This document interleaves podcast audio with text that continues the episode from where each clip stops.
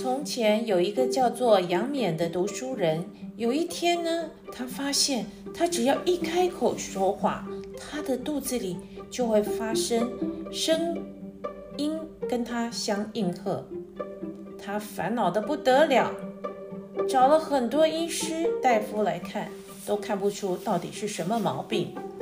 后来有一位道士说：“是你肚子里在作怪的。”应声虫，你只要拿出《本草纲目》这本医书里面，大声的把书里的药名一个个的念出来。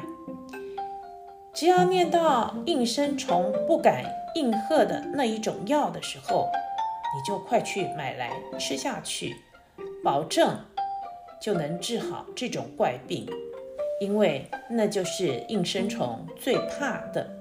药了，杨勉就照着道士的话来做，拿了《本草纲目》，照着书中的药名一个个念出来。果然，当他念到“雷丸”这副药时，肚子里一点声音也没有。于是他就赶快去买了雷丸吃下去，果然治好了怪病。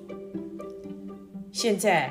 我们就说应声虫是指没有主见，只是随身附和别人，别人说什么就跟别人说相近的话的人，附和别人意见的人，就叫做应声虫。